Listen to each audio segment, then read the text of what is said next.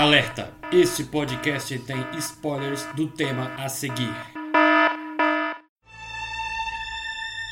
Você está ouvindo o Coffee Cast, o seu podcast com muita opinião e pouco embasamento. Não quer entrar e tomar uma xícara de café?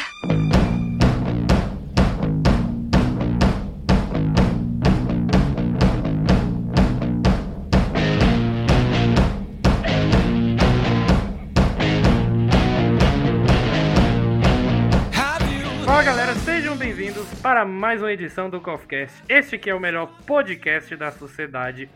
E hoje eu reuni mais uma vez o time do Sessão Dupla para falarmos sobre a regra dos 15 anos, né? Do que, que se trata. E a gente também vai mencionar alguns filmes para sabermos se eles passam ou não nessa regra.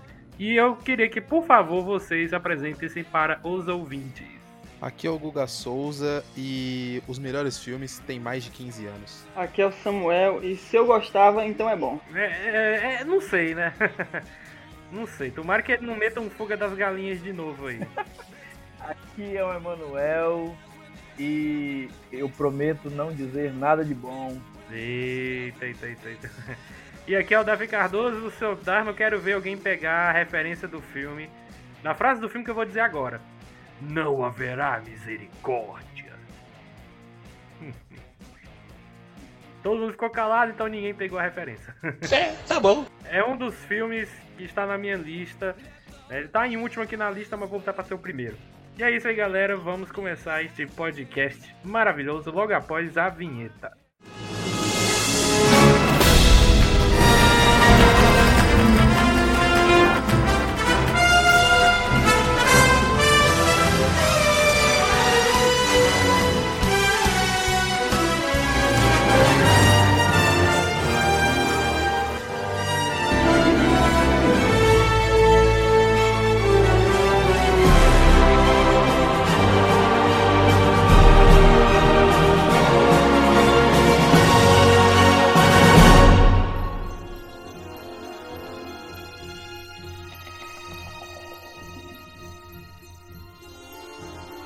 Começando aqui o primeiro bloco do Coffee Cast de regra dos 15 anos. Para quem não faz ideia do que, que ela se trata, vou puxar aqui para o meu amigo Guga Souza nos explicar o que, que é essa regra dos 15 anos. Guga, fala aí pra gente o que, que é. São filmes é, que a gente assistiu há mais de 15 anos. É isso, né? Pra gente não vale, Davi, isso aí, mano. Por quê? Sabe por quê? Presta atenção. A regra dos 15 anos são filmes que a gente assistiu há mais de 15 anos e eles continuam bons. O problema é que aqui ninguém assistiu um filme há mais de 15 anos e lembra se Não, o filme é cara. bom ou não. Eu, não, é- eu, eu pedi pra você explanar a regra dos 15 anos, tu fez foi confundir mais ainda. Não, cara, mas a regra dos 15 anos é essa, tipo, são, é um filme que eu assisti é, há 15 anos atrás e quando a gente assiste hoje, ele continua bom. Não, essa é cara. a regra Na normal. verdade, a regra, do 15, a regra dos 15 anos, ela te desafia. É um, na verdade, a regra dos 15 anos ela é um desafio.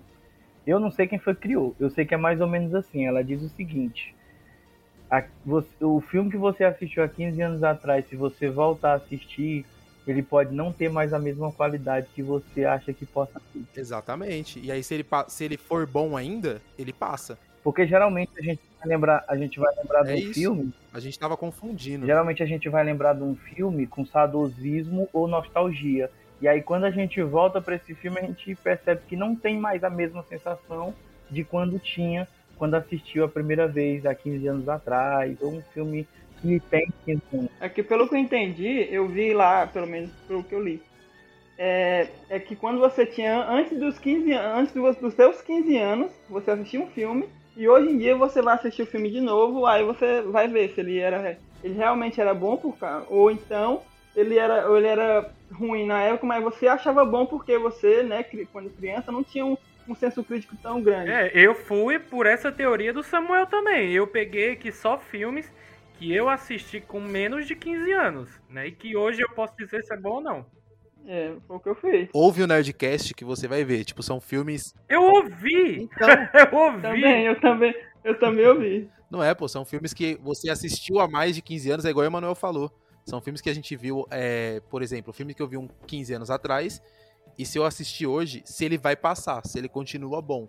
Entendeu? A minha lista eu fiz baseada nisso, mas só que assim, eu não tava vivo na década de 80. Não, mas, não, mas foi isso que eu pergun por isso que eu perguntei se era, podia ser filme antes de eu nascer. Porque se eu assistir antes dos 15 anos, mesmo que seja um filme bem antigo, ainda tá valendo, porque eu assisti ele quando era criança e hoje em dia eu assisti de novo, entendeu? Mas tem mais de 15 anos? Se tem mais de 15 anos, entra. Tem, tem, porque. Não, não tem uns que tem, pô. Pô, a gente pode dar uma. A gente pode meter o louco aqui e continuar É. assim, mas eu acho que tá meio errado. Olha, é o seguinte, nós vamos quebrar a regra, nós vamos criar a nossa própria regra dos 15 anos. Vamos. Bom, vai ser assim agora. Pronto, vai ser assim. Eu já vou puxar o primeiro aqui, que é o Toy Story com esteroides, que é Pequenos Guerreiros, a eterna briga dos Gorgonoides Caraca, versus filmando. Comando Elite. Eu não assisti ele hoje em dia, mas eu, eu, eu lembro com muito, muita alegria desse filme. Muito Esse bom. filme é muito legal, velho, é muito legal. Tem um Tommy Lee Jones fazendo o Chip Commander. Aí é, aí é que eu quero saber de vocês. Vocês acham que esse filme ainda passa? Eu nunca revi, mas, mas eu gosto. Cara, eu vi. Eu... Nossa, a última vez que eu vi tem muito tempo, mano. Tem muito tempo. Eu lembro do filme, é, mas eu não, eu não tenho capacidade pra falar se ele era bom, se ele é bom hoje em dia ou não. Não lembro, mano. Olha, eu vi esse filme na tela quente, quando passou pela primeira vez. Eu era um pivetinho, velho. Eu, eu, gosto, eu gostei tanto que eu fui atrás de um joguinho. Tem um joguinho pra computador, que aí você pode escolher se você quer ser dos gorgo- Gorgonoides ou do Comando Elite, cara. E aí você, você entre aspas, né? Você nasce ali no, no, no quarto do, do, do, do adolescente do filme, né? Você vai tipo, montando uma estratégia. Você vai andando, passa pelo banheiro, aí encontra alguns bonecos dos gorgonoides, né? E você tem que chegar até um local que eu acho que é um computador. Não lembro, faz muito tempo que eu joguei esse jogo. Mas alguns sons, sound effects desses bonecos ficaram gravados na minha mente, né? Alguns do Comando Elite ficavam. Eu acho que é o mais doidinho lá do Comando Elite, ele ficava and now, and now. Né? Aí eu guardava isso, na... guardei isso na minha mente. E eu gosto desse filme, eu gosto pra caramba, mas é como eu falei, nunca mais eu revi. Mas eu acho que passa, velho. É como eu falei, é um. Se a gente, se a gente parar pra lembrar, ele deve ser o primeiro filme que tem algum tipo de subversão, né? Porque quando você vê a capa e até o começo do filme, é isso eu lembro. Você acha que os comandos em ação lá, os, os bonequinhos que fazem alusão aos comandos em ação, que eles são do bem e os bichinhos feios lá são os do mal, né? Quando na verdade é o contrário. Eu lembro do, do, de- desse filme, realmente, essa parte eu acho, é, eu acho muito interessante que você. Porque os Gorgonoides são os, os, os heróis, né? E aquele cara. Eu gosto muito daquele, daquele protagonista, que ele é todo certo. Já aquele outro militar lá, ele sempre quer ser o. Quer, se- quer comandar tudo e. Cara, é realmente. Eu, eu, eu- não eu assisti a última vez ele na Record, já faz uns 10 anos. E eu gosto, eu lembro que eu gostei bastante. Eu acho, eu acho umas duas vezes.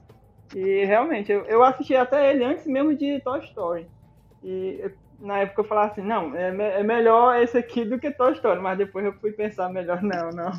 Toy Story é melhor. Eu lembro muito, eu, eu, eu lembro com ele, com, porque, né, quando você lembra, assiste quando é criança, e é a o primeiro dentre os dois, eu acabo acaba que você ganha mais afeto pelo que pelo que você assistiu primeiro. E, e realmente eu, eu gostei muito dele. né, eu quando eu vou falar sobre esses filmes ou julgar ou qualquer coisa parecida, eu meio que deixo deixo de lado a parte técnica, mais na questão de tipo CG, é, efeito especial, esse tipo de coisa, porque se a gente for trazer é, essas partes técnicas para hoje em dia, fica é, um julgamento deturpado. Acho que a gente tem que colocar, tem que contextualizar, né? Tipo, ó, o, a- aqui a brincadeira é se depois de 15 anos o filme ainda ficar bom, ele fica, é, mas a gente precisa de contexto, né? Olha, e pelo que eu me lembro do filme, em questão técnica, eu acho que passa, viu? Porque os efeitos eram bons, os efeitos eram bons, ele era uma mistura de Puppet Master, né? Tipo, o, o- o- aquela, aquela técnica dos bonequinhos com CGI. Mas eu, pelo que eu lembro, eu acho que passa, velho, passa. De que Eu- ano eu, ele eu é? vou hein? pegar ele pra, pra reassistir. Ele é de 98. E os bichos eram mal, velho. Os cabos eram mal, matava mesmo. Era, assim, era- eu lembro né? que ele era, não era tão pra criança não, na época. É, eu acho que eles chamariam facilmente o Chuck pro time deles. Com certeza. O time do comando, no caso, né? É, nessa nessa questão de tipo de na parte técnica e tal, eu trouxe um aqui que eu acho que deve ser unanimidade, mano. Eu acho, que é o Jumanji de 95. né? Olha aí, quase que eu colocava esse na lista. Ele é até melhor que o novo. Cara, esse filme ele é, putz, ele é bom de tantas formas, mano. Ele o, o- a maquiagem do, do moleque lá quando ele tá é, quando ele se transforma no macaco é muito boa, mano. É muito boa. As aranhas lá, tipo, porra, é, são bonecos e, e, e é no mesmo esquema que o Davi falou, né? Tipo, é uma mistura ali de, de, de Puppet Master, de boneco, com um pouco de CGI. Ah, o leão também, tipo, a, a parte técnica não deixa nada a desejar. Eu acho, uma, acho um puta roteiro. O Robbie Williams tá foda demais, mano.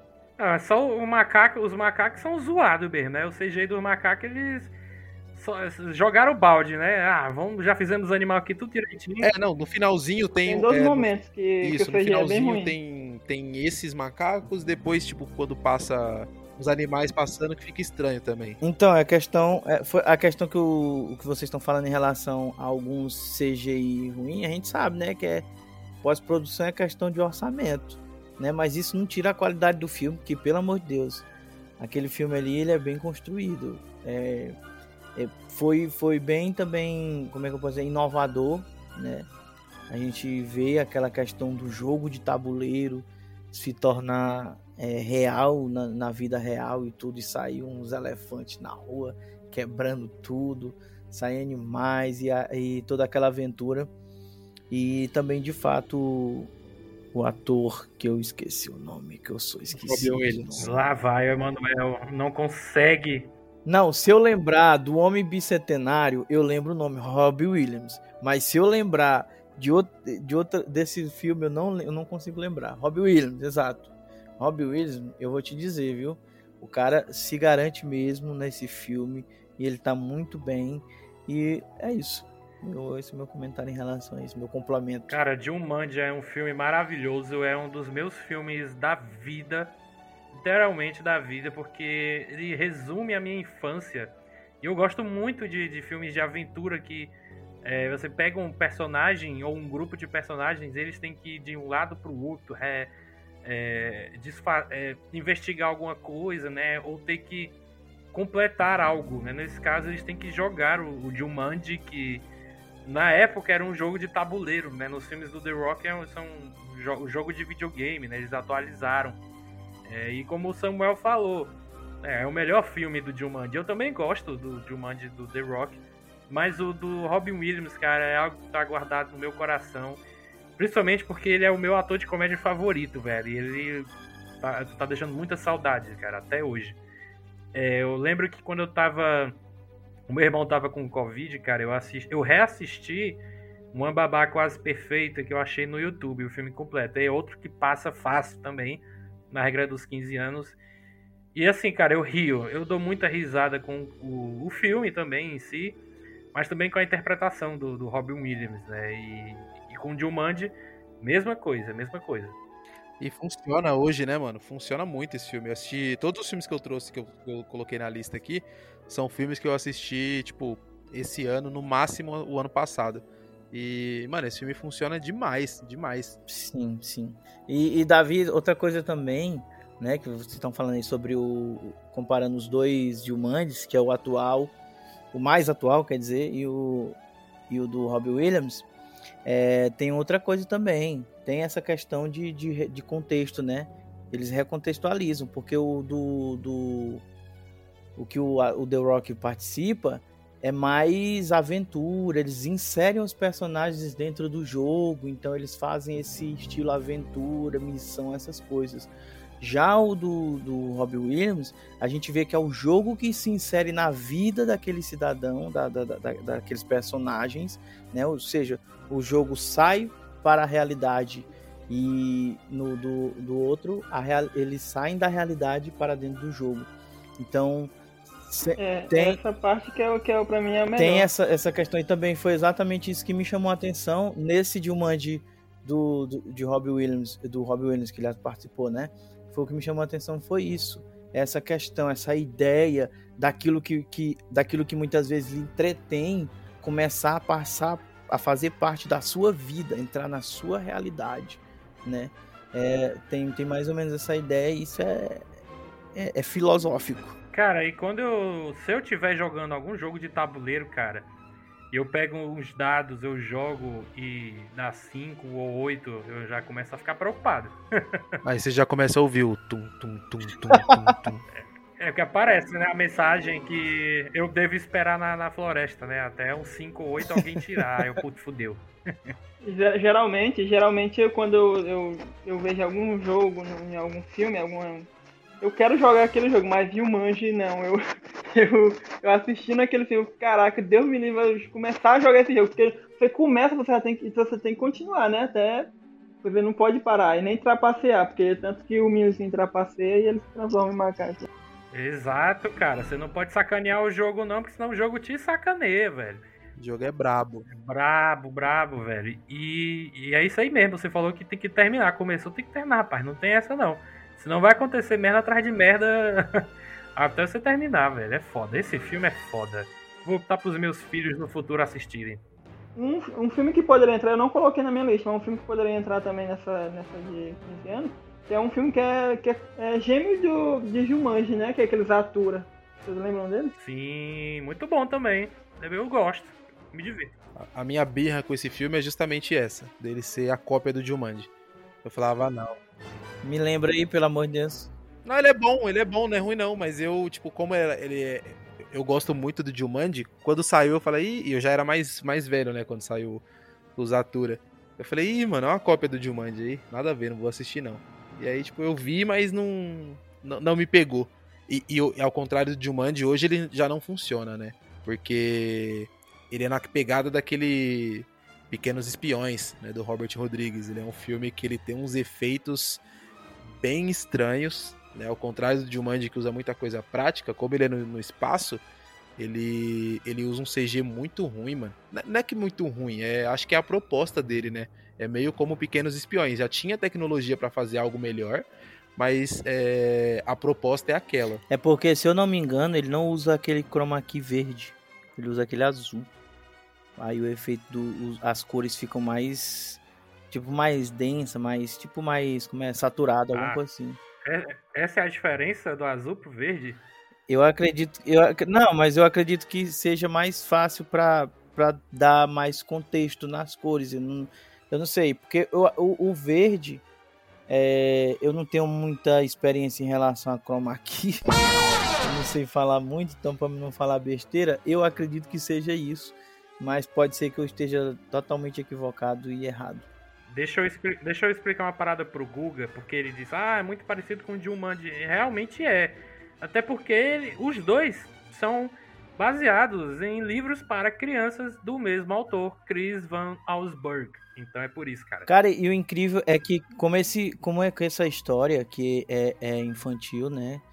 Como é que essa história ela pode parecer tão pensante assim, né? Tão, tão racional, assim que eu falo, não que as crianças não sejam racionais, mas é, por exemplo, eu que já fui criança, né? Como todos nós aqui, obviamente, é, nós, nós temos aquele pensamento mais de diversão, é, mais emocional, né? A gente vai mais pro lado emocional.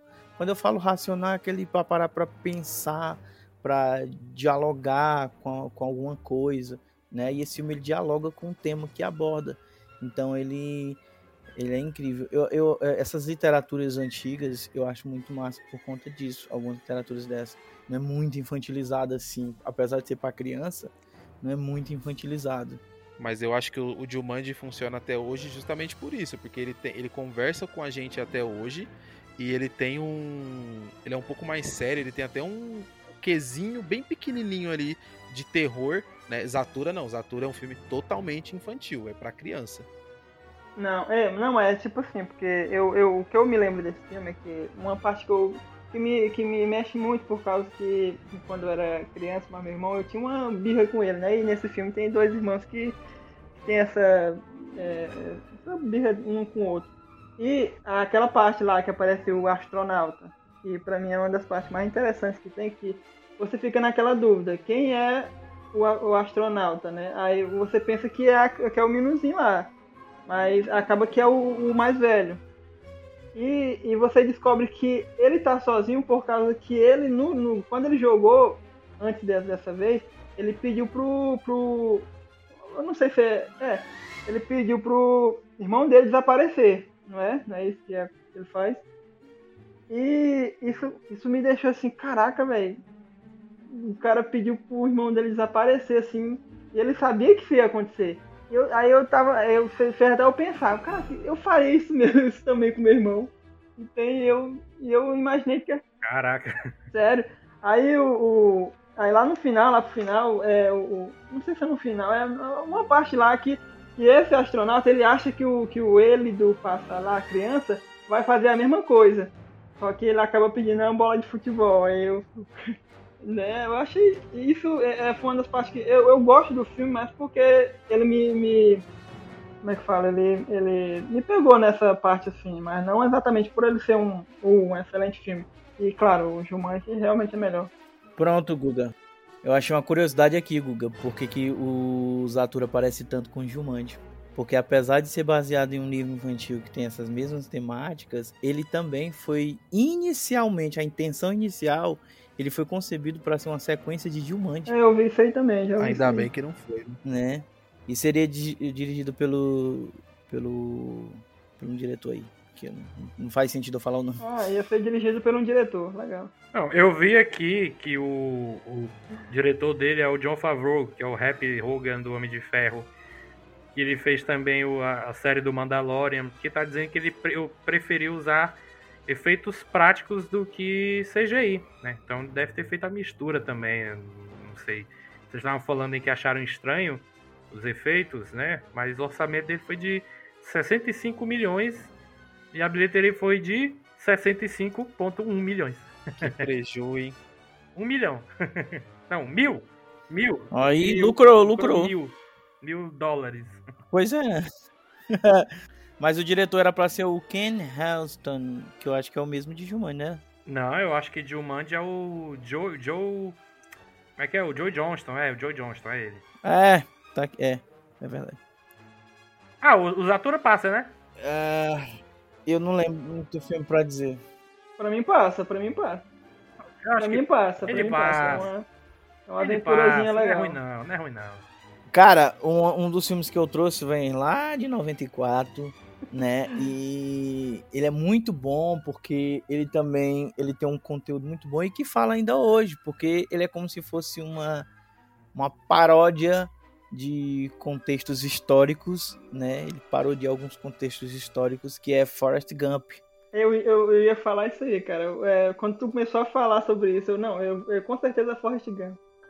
Cara, é um filme muito bom, muito bom e, e que principalmente é, traz um- uma história muito boa, muito engraçada, muito intensa em relação ao desenvolvimento de um personagem e querendo ou não, eles fazem com que esse personagem ele desenvolva através de contextos históricos, né?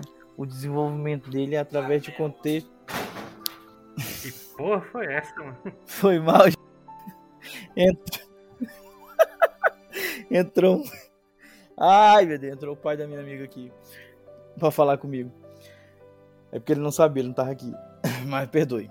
Então, é, ele é o Forrest Gump é bom justamente por conta disso, né? Por conta que ele traz esse desenvolvimento do personagem através do contexto histó- histórico e essa percepção do personagem, porque é, essa percepção inocente do personagem em relação às outras coisas, né? Que traz esse tom cômico, esse alívio cômico nessa percepção do personagem em relação da realidade, em relação do mundo, e faz com que cabe bem essa paródia da, da- da- dos contextos históricos, né? Tipo, ele ensinar o Elvis Presley, dizer que ensinou o Elvis Presley a dançar, a, tipo, ele tá numa entrevista junto com o John Lennon, John Lennon é, tirar um sarro dele, alguma coisa assim.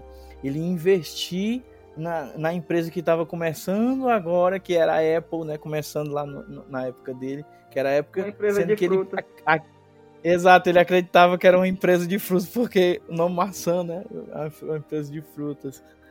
E, e é muito bom mesmo é, é, essa história. E, e, a gente tem, a gente tem esse. O Tom Hanks, ele traz esse carisma do personagem. Eu, eu vejo que ele tá muito bem no personagem, então ele. De fato, a gente compra o, o Forrest bem mesmo. E hoje ainda a gente assistindo, eu assistindo, eu já assisti já várias vezes esse filme, porque eu realmente não me canso. Eu gosto desse filme, gosto do jeito que o filme se desenvolve, tudo, como é que é as histórias e tudo. Esse filme é tão bom que é, os, os coadjuvantes que nem aparecem tanto, você consegue se afeiçoar a eles, Tenente Dan e o, e o Buba. É... Sim, por conta da, da, da, narração, porque o próprio é, é, por conta disso. A percepção do personagem faz com que a gente perceba tudo aquilo com a, com a, com a, com a visão dele, né? Então, a gente vê, tipo, a, a, o, o, o, Tenente Dan lá, que a gente vê que ele não é essas coisas, essas fluxicheiras, mas pela forma como o Forrest fala tanto dos personagens e a, e a, visão dele, a gente acaba trazendo essa, essa noção diferente do, do, do personagem e, a, e até mesmo como o próprio personagem se apresenta, porque os atores também, eles representam bem seus personagens, eles trazem bem aquela fórmulazinha do personagem de mesmo alguns segundos. Esse sim se tivesse 98 segundos de tela, podia ser indicado ao M se fosse uma série. Olha, eu acho que Forrest Gump não era nem pra estar tá aqui nessa lista, porque ele é tão bom, mas tão bom, que ele passa, mas muito fácil pela, pela regra dos 15 anos. Mas é muito. Dos 30, dos 45. É, 60, de... 100. Cara, esse filme é muito bom. Apesar de eu, eu ficar um pouco é, curioso é, ao saber que porcentagem dele no Rotten nem é tão alta, né? Eu acho que é na faixa dos 70% e ele ganhou um Oscar de melhor filme, né? Mas é um filme muito bom, cara. Eu adoro as cenas em que ele se mete na, nas gravações em preto e branco ou em alguma é, entrevista. Algum fato que, histórico, né? É, algum fato histórico. Tá o John Lennon do lado dele, ou ele aperta a mão do presidente Kennedy. Cara, muito bom, muito bom. Quando ele tá na faculdade, se eu não me engano, que uma pessoa deixa cair um livro, aí ele vai lá e pega e entrega. Aí ele aparece bem no meio, assim, cara, genial, genial esse filme. Tom Hanks no, no seu melhor, assim. Realmente, esse filme não devia estar na lista, porque ele é uma obra de arte. Ele não é só um filme bom. Por causa, cara, ele, ele, ele trabalha a, a cada evento lá, que, né, evento histórico, de uma forma que você acredita, não, que realmente aconteceu desse jeito. Porque é, porque mesmo que tenha aquele. Que eu tenho, nesse caso aí também é outro caso que a gente pode dizer que o CGI não atrapalha. Porque mesmo que nas cenas lá que ele aparece, que é uma cena real, e ele aparece lá de fundo, dá pra ver que ele tá ali de fundo, que é um. Ele foi colocado ali depois, mas não estraga. Eu já vi o making off disso, sobre a cena dele, dele apertando a mão do presidente, né? O, a produção pedia, não, faz assim, ergue a mão desse jeito e tal. Uhum. Aí eles tentavam algumas vezes que é para ficar perfeitamente, né? Para a mão dele se encontrar com a mão do presidente. Cara, é muito foda. Isso foi feito em 93, né? 94 ali. Caraca, é muito bom. Eu só, eu só discordo que esse filme é uma obra de arte, né? Todo filme é uma obra de arte. Esse filme é uma obra-prima. É, obra-prima. É o que eu queria falar, cara. Foi mal, realmente. toda, toda arte é uma obra de arte. Toda, toda obra é um, uma obra. E a arte se tornou arte da obra. Não, é, aí falando sobre os eventos históricos, eu tava lendo. É, cada. Porque eu queria ver cada. Um faz tempo já que eu vi isso é, o que cada, cada evento histórico que ele passou. Aí eu tava vendo que não só o, a Guerra do Vietnã e, e, a, e a dança que ele, né, ele, ele ensinou, a, tecnicamente ensinou ao Elvis Presley a dançar daquele jeito, ele também ele, ele foi o acusador do caso Watergate, que naquela cena que ele tá lá no, no apartamento dizendo que tem um pessoal com as luzes, pessoal procurando, né, tá com luz apagada, falta de luz,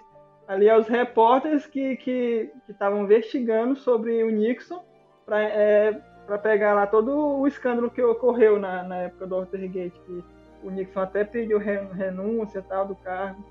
Eu, eu não peguei isso no, na, na hora. Depois que eu fui ver esse texto que eu fui entender isso aí. Eu também não, não entendia nada sobre isso. Ah, E, e- isso aí eu, lembro- eu acho que eu peguei na época, né? Eu dei, dei uma risadinha assim, cara, o Forrest Gump tá, tá no meio de tudo, né, velho? Todos os acontecimentos possíveis ele tá lá. Exatamente. E tem a, a música do Ima- Imagine, do, do John Lennon, foi por causa dessa, da entrevista que ele deu pro, pro repórter lá, e o John Lennon tava no meio. Aí cada resposta, cada coisa que o John Lennon perguntava, ele respondia de um jeito. Aí deu a ideia pro John Lennon criar a música Imagine, sobre a China, né? Quando ele foi pra China. É Tem, muito- tem aquele slogan também do Shit Happens, né? Que ele suja lá a camisa. É, é. Merdas acontecem, aí tem um smile, Na né? verdade, ele pisa, né, no cocô. É uma coisa assim. Aí um cara fala, olha, agora o que aconteceu? Aí ele, o que foi? Você pisou no cocô. Aí, ah, merdas acontecem, sei lá. É uma parada assim, sabe? Sujar é. a camisa. não- É, cara, é genial. E o elenco, o elenco desse filme é incrível. É incrível. O, todo mundo tá muito bem. O, o Tom Hanks tá, eu, na minha opinião, o melhor papel dele. É, ganhou o Oscar nesse ano. O Tenente Dan também, o ator que faz o Tenente Dan, ganhou o Oscar. O, o- até o Buba. O Buba, ele, ele é mais pra ser aquele parte mais engraçada, mas, cara, o ator também entrega um papel muito bom. A cena lá do. que ele fica falando sobre não sei o que de camarão tal, camarão, camarão. Eu, eu, eu- às vezes eu até repito quando eu tô, quando eu tô assistindo. Eu acho muito engraçado. Ele, e, o, e o. Quando a cena lá que o Forrest salva ele também. Na verdade, salva todo mundo da, do Vietnã lá na hora da, da, da explosão, mas quando ele vai salvar o Buba, o, o único que ele não consegue salvar é o Buba, que morreu. É uma das cenas muito. Essa cena é foda, né? Esse filme é. Ele passa, passa fácil. Exatamente, foi justamente por isso que eu trouxe. E foi o primeiro da minha. Quando disseram assim, pensa no filme, a primeira coisa que me veio à cabeça foi ele, porque, é, assim, não é que ele não tenha que estar na lista, é que ele tem que estar em quase todas as listas né, de filmes bons que caiba é, esse, esse, esse contexto do Forrest Gump, esse conteúdo, né? É, eu só não coloquei ele porque eu deixei. Eu quis trazer filmes mais menos conhecidos. Né? Mas ele tá aqui na minha lista de, de menção honrosa também. Pô, então vamos virar aí a página para os filmes, né, mais assim, mais ou menos, né? Eu vou começar logo aqui com batendo o pé na porta aqui, eu já vou trazer Mortal Kombat de 95. E se eu te falar que eu assisti no Lá sábado? vem, lá vem o Guga. Fala- juro por Deus, mano. Não, o Guga assiste filme. Eu juro por O Deus. Guga, ele pre... eu acho que o Guga ele tá, ele tá trabalhando com Kang, viu? Ele tá prevendo aí o- os acontecimentos, porque ele toda vez assiste o filme, né? Antes dos casts. Sexta-feira foi feriado aqui na minha cidade. Né? Aqui em São Paulo foi feriado. Então, tipo, sexta, sábado e domingo eu só fiquei fazendo isso, dormindo e assistindo filme. E aí, como eu assinei o HBO Max, falei, vou assistir aqui esse, esse danadinho. Cara, é bom, mas é ruim. Mortal Kombat. Cara, Eu não Eu dá. acho ele ruim e é ruim. Só, a- só a, mu- é, a única contribuição dele foi a trilha sonora do, do Mortal Kombat, que é incrível. É muito boa a música, velho. Toca até hoje você colocar, velho. A- E o filme novo fez o favor de dar uma modernizada, mas ficou uma bosta, na na minha opinião. E mesmo assim, eles não, não, não aproveitaram a música Isso. da forma que tem que aproveitar. né? É, velho. Ah, é, A música quase não aparece. Pra ser sincero, eu acho que o único filme bom mesmo de Mortal Kombat é a animação A Vingança de Scorpion. Que é. Se o filme fosse pelo menos metade do que é aquilo ali, velho, é, ia ser fantástico. E vai ter um novo agora, né? É, vai, vai, vai ter a sequência aí. Mas vamos falar do filme do, do Paul W.S. Anderson aí, esposo da Mila Jovovich. Foi aí que ele começou a fazer as cagadas nos filmes de, de, de game? Talvez, né? Acho que sim. Eu não lembro de um antes, né? Acho que não teve um antes. Eu vou, vou dar uma pesquisada aqui rapidinho, eu estou descendo aqui a Wikipédia. O primeiro filme dele é chamado Shopping, e aí depois Mortal Kombat. Ah, então ele começou aí mesmo. Pelo menos estragar os, os games foi aí. Pois é, cara, por mais que ele seja um filme que. Ele, ele, ele tenta ser fiel ao- ao- ao- aos jogos, né? A mesma coisa que ele fez com alguns filmes da franquia Resident Evil. Não salva, né? De, de ser algo meio ruim, né? Eu não vou dizer tenebroso, porque tenebroso é a sequência. Ou a aniquilação. Mas tem gente que adora, velho. Eu, eu conheço um amigo meu que acha que é a melhor adaptação de jogo de videogame. Cara, eu, já, eu... eu já discordo. Eu tenho. Eu tenho uma opinião sobre Mortal Kombat que, tipo, eu, como a gente falou, tem que colocar tudo no contexto. Né? É, o, o grande problema de Mortal Kombat é, são as lutas. Porque esse, a, gente tá num, a gente tá falando de um filme baseado num jogo de luta. Né? Talvez o primeiro ou o segundo é, do mundo, né? dos maiores. Talvez fique só atrás de Street Fighter, não sei. É, então, cara, as pessoas elas esperavam algumas lutas decentes. E eu não sei como foi na época, eu não lembro de ter assistido, tipo, em 95. Eu assisti quando era criança, mas eu não lembro de ser 95. Eu lembro quando eu assisti quando era criança, pelo amor de Deus, eu falei, puta, que filmaço. Eu achava aquele Goro maravilhoso, mano. E aí eu assisti no sábado, eu falei, meu Deus do céu, mano, não tem como. Esse filme não é ruim, não é eu bom. Já ria, eu já ria desse Goro já. Eu já não gostava dele. Não é bom. Só que alguma coisa nele, alguma coisa nele, ele tem um charme, ele tem alguma coisa ali que, que é bom. E eu também não, não consigo deixar de gostar. Eu sei que ele não é. que ele é um filme é, que não passa na regra dos 15 anos, mas eu gosto. A luta dele contra o Johnny Cage eu acho, eu acho tosca, mas acho, eu gosto daquela luta. que ele quebra o óculos do Johnny Cage. É, tem duas cenas boas, eu acho. A cena do, do Johnny Cage lutando. Não, é o Johnny Cage que luta no, no inferno com o Scorpion, é, né? E depois eles vão pra. É isso mesmo, o Johnny Cage lutando no inferno com o Scorpion. Depois eles vão pra floresta lá tal. E o Liu Kang lutando com.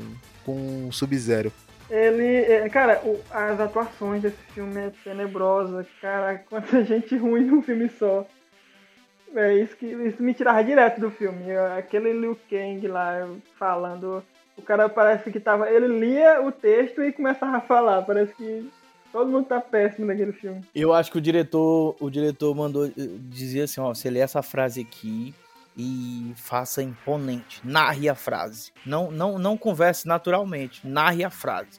Tipo, você nunca vai me derrotar. Tipo assim, né? Parece essa atuação, parece que eles estão narrando, eles estão impondo a frase. É, realmente é isso mesmo né, nos diálogos também. Agora, uma das coisas que eu acredito que talvez ele passaria o Mortal Kombat é por conta de o seguinte: ele, pelo menos pra época, apesar de ser um filme de jogo que não, não foi tão bem adaptado, mas na nossa concepção, para quem assistiu na época, achou bom. Não tem como não dizer que não era bom, talvez uma minoria achou ruim, mas eu via que muita gente, principalmente na escola, falava de Mortal Kombat, não sei o que, e tinha a música tema e aquela coisa, tinha um hypezinho em relação desse filme.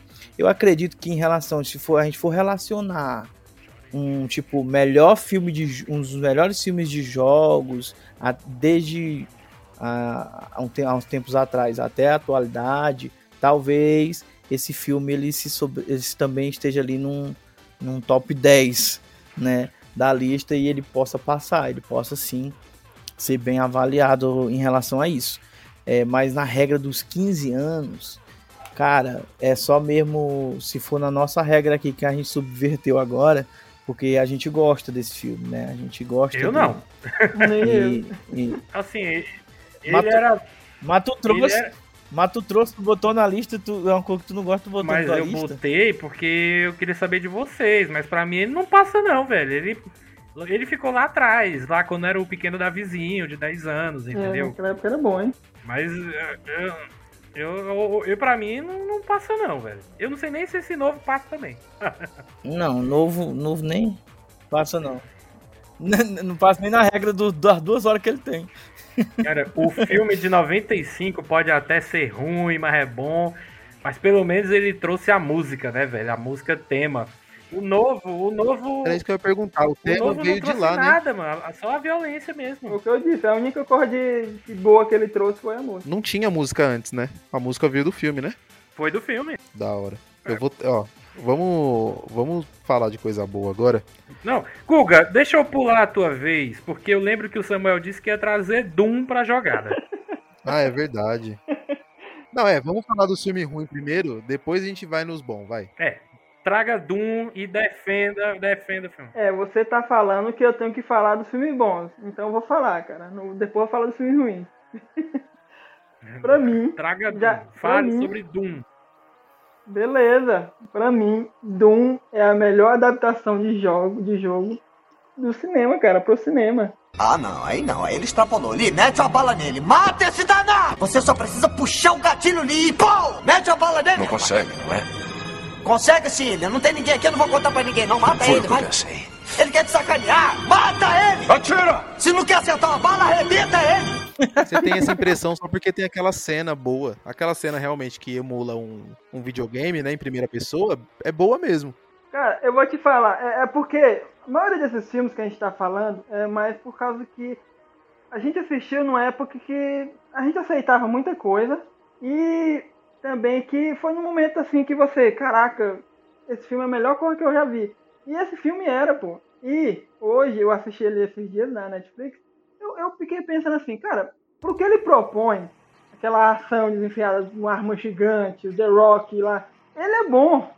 Ele não é ruim, ele, ele tem toda a tua, sua tosquice, tem os, os monstros lá que eu acho show de bola, eu gosto muito daquele. Ele não é CGI, ele é, ele é feito prático. Só, só tem um, um lá, monstro que aparece que é, feito, que é CGI, que é o, o de cadeira de roda. Mas de resto, tudo, tudo bem feito. E eu, eu, como eu gosto muito do The Rock, desde essa época eu gosto dele, ele fazendo qualquer coisa, eu gosto. E o Doom, que nem tu falou, eu realmente, eu gosto daquela cena final também por causa que eu joguei Nintendo e tinha o, o Doom pra jogar. Eu lembro que eu jogava na casa do amigo meu, eu gostava muito. E me lembrou, cara, me, caraca, eu tô, eu tô assistindo o filme do jogo que eu gosto. Samuel, Samuel, eu trouxe o Mortal Kombat e disse que é ruim, não passa. Eu esperava mais de você, cara. O Doom, é, você falar que ele é muito bem feito, eu acho que é forçar um pouco a barra, mano. Muito bem feito também. Não, não, não, eu não disse que ele é bem feito. Eu digo, eu digo que a cena. Você falou que o CG é bem feito, mano. Não é bem feito, não, mano. Eu entendo as limitações, ele é o quê? Eu falei o 2007? efeito prático. Não, ele é de. Ele é 2005. Ele, ele, o efeito prático dele, dos monstros, é bom sim. O CGI não tanto. Realmente. Eu não falei que ele é- Eu não falei que o CGI era bom, eu falei que o efeito prático. Cara, esse filme, ele não é uma merda. Ele não é uma merda completa. Mas ele também não é bom, mano. Não é bom. Eu lembro que. Eu lembro que eu assisti. Porque, por- porque assim, ele é um filme que ele não traz muita coisa visualmente, porque você começa na Terra, os caras vão pra, pra instalação no outro planeta e lasque-se. Poderia ser na, na, na esquina, que a gente não ia saber, porque não tem nada externo. Né? O filme todo é, é interno ali justamente para economizar. Né? Então, eu, eu, eu lembro que eu assistia, era na época que eu ia com meu pai na sexta-feira alugar DVD, a gente alugava tal. Aluguei, assisti e falei, ah, legal, mas tipo, isso em 2005. É, anos depois, quando eu fui ver de novo, e aí tem sei lá quantos anos foi que eu vi a última vez, eu falei, é, não, não, não, não é bom não, mas ele realmente ele não é uma porca, ele não é ruim igual o- o Mortal Kombat. Mas ele também tá longe de ser um filme bom. Eu mano. lembro de ter assistido ele muitos anos depois dele ter sido. que ele é de 2005. Eu lembro de ter assistido ele muitos anos depois. E eu achei um filme mediano. não- assim, não, não, não tô dizendo. não ruim também. Eu não acho que ele seja ruim também. Eu gostei tudo da, da, da ação lá, da, da, da história e tudo, mas eu não. também não me, não, não me traz essa essa coisa de, de, de, tipo, ah, ele passa pelos 15 anos. Acho que não. Acho que Ele, ele. tem- ele, ele, ele marca a gente, ele, ele marca, marcou nossa memória de algumas formas, né? Tipo, tem essa cena do da primeira pessoa, tem o, o, o monstro lá de cadeira de roda que tem nos jogos, tem o The Rock demônio lá que ele tá com a cara feiosa. é, tem, tem algumas coisas é, Eu, marcadas. eu, eu gostei, eu, eu lembro tanto, o, The Rock marcou tanto que eu só lembrava dele de ator lá no filme. Eu, eu não lembrava que era o Cal Urban, que era um, do, um dos atores lá que é o Urban, protagonista. a irmã do Cal Urban é a. É a Rosamund Pike. Eu não Isso. lembrava que era ela também. E hoje em dia, eu, caraca, eles estão. Todo mundo tá. Tem tanta Elenco gente. estrelado. É, tem tanta gente boa nesse filme. Eu fiquei assim. Eu não lembro disso, não lembrava desse personagem. Menos o The Rock, né? Ah, o The Rock é bom, pô. Não, The Rock é carismático. Excelente pessoa. E é justamente isso que faz ele bom. É, é porque é o seguinte, é, é como é, é aquela questão, cara. Tem, tem cara que tem rostos, tem ro- rostos assim, que a gente vê que às vezes o cara não precisa nem ser bom. A gente acha bom ele estar no filme. Acha bom. Ah, tem um. Ah, a gente sabe que vai ser bom. Mas o, o The Rock, ele, o The Rock, ele é, como eu falei, ele é carismático demais e tal, mas ele não é aquele primor de ator, né? Tá longe de ser um, um De Niro, um Al Pacino. Cara, agora tu tá comprando The Rock com o Patino e De Niro tá forçando demais, pô. Tá, Não, tá então, mas o querendo que eu tô muito. é, Tá querendo muito do, do The Rock. Não, então, The Rock é maravilhoso, eu gosto muito dele, mas ele pra mim ele tá na mesma prateleira de, ó, é The Rock, é Jason Statham, Keanu Reeves. é Keanu Reeves, mano, é o Vin Diesel não. Vin Diesel o não. Vin Diesel não, porque o Vin Diesel, além de não ser cari- além de não ser bom ator, ele não é carismático. Não- Não é, não é. Eu não, eu não sei nem porque é que não assiste filme dele mesmo. Mas Samuel, Samuel, o The Rock, querendo ou não, a proposta dele é ser ator. Então ele, ele pode sim ser comparado, porque. E ele já fez tanto filme, teve tanta oportunidade de desenvolver e evoluir a atuação dele.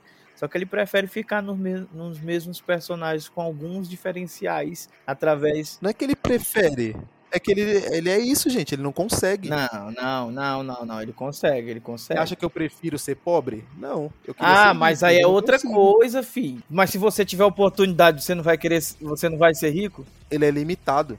É isso, ele é limitado, ele não tem... ele Não, que a carreira tem um toda dele, a carreira toda dele foi atuação. Ele começou no WWS, aquilo ali é só atuação. A, a vida dele foi atuação. Ele é limitado. Então, se ele tá a vida inteira atuando e não aprendeu nada, é porque ele é limitado. É assim com, com, com ator, é assim com jogador. Eu acho que na verdade é o seguinte, o ator ele aprende, porque é o seguinte, quando você faz filmes que não exige tanta atuação, exige mais carisma, essas coisas, e ele se sai bem em relação a isso nos filmes que ele já fez, quando você não procura filmes mais aprofundados de construção de personagem, de exploração de personagem, você não consegue desenvolver esse lado.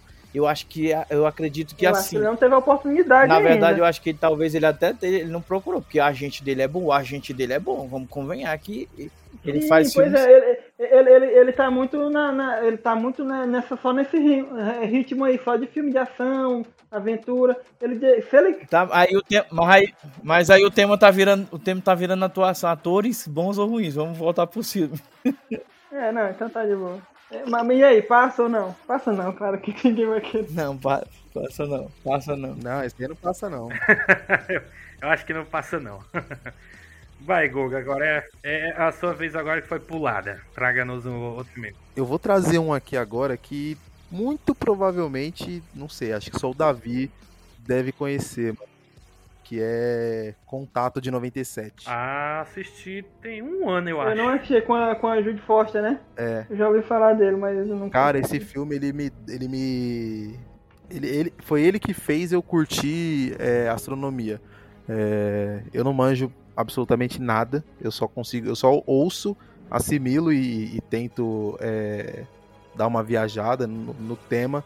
Mas, mano, esse filme é muito foda. Ele é muito foda. A Judy Foster tá maravilhosa. Matthew McConaughey tá, tá muito zica. Aquele cara do. Caramba, como que é o nome daquela série, mano? Que os caras fugiam da cadeia? Prison Break. Que era o policial, que depois vira fugitivo também. E aí nesse filme ele faz o papel de um cego. Mano, esse filme ele tem um. Uma a- a abertura, como o Jovem Nerd diz, acho que é a melhor abertura de, de, de um filme. O roteiro e a mensagem que ele passa é muito foda, porque, tipo, a personagem, a personagem da Judy Foster é uma, é uma astrônoma que é.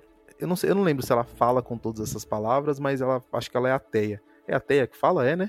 Se não acredita em Deus, é até. É, então, ela é ateia e aí o filme fica com essa com essa questão, tipo, dela não acreditar e no final acontece uma, uma parada que, que tem um julgamento e os caras falam pra ela, mas e aí, você quer que a gente acredite em você? Por quê? Aí, tipo, ela é vocês precisam ter fé, alguma coisa assim, uma parada assim.